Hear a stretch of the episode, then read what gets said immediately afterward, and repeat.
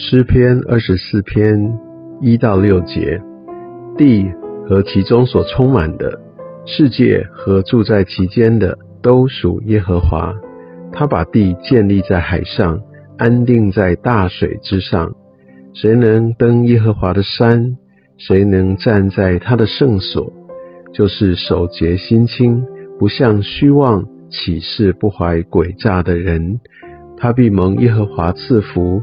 又蒙救他的神使他成义，这是寻求耶和华的族类，是寻求里面的雅各。很多人来寻求上帝，他们想要的就是可以得着在这世界上面的丰富，心中有某种的愿望，肯希望上帝来帮他成就。但是大卫在今天的诗篇当中，他就说穿了，把一切都显明。他所说的就是地和其中所充满的世界和住在其间的都属耶和华，这些都是上帝的。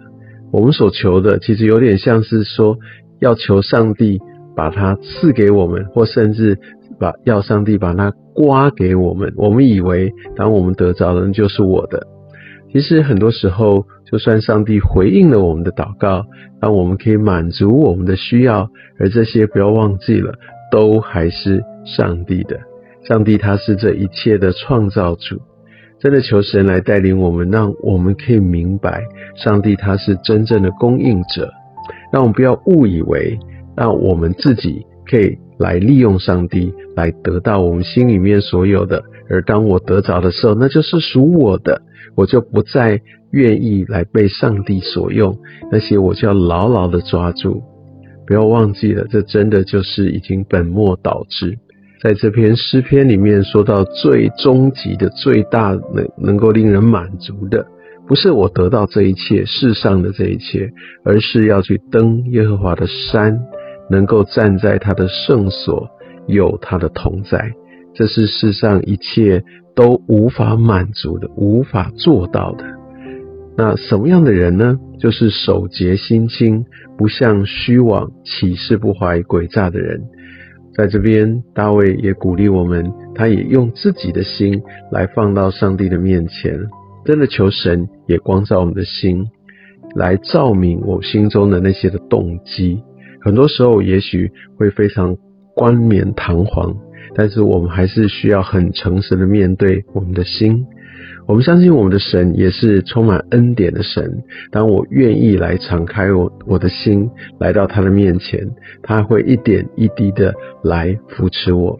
因为我们的身份是他的儿女，有所偏差啊，我相信他依然，或者是更要用他的慈爱来光照，来带领我们。守节心清，我们没有办法自己做到，但是上帝的公理，他的公义。要能够来成就这一切，他要帮助我们，也透过呃对他真理的这样的一个呃拥抱，对真理上面的领受，让我们的心可以跟他对齐，然后我们要有一个回应的态度，乃至于生命也被炼净，所以我们可以成为守节心清，而且我们也因为呃对上帝有一个全然的信靠，所以我们会。不再像虚妄，就是这世界上面这些必然朽坏之物，这些的权利、金钱、这些的地位，我们就不再向他屈服。我们也愿意来在所有的事上，能够用诚实的方式来寻求、来努力、来得着。这就是守节心清，不像虚妄、起誓不怀诡诈的人。亲爱主，我知道这世上一切都是属你的。你是创造宇宙万物的主，你是调度万有的主。主啊，我渴望要能够来登你的山，我渴望有你的同在。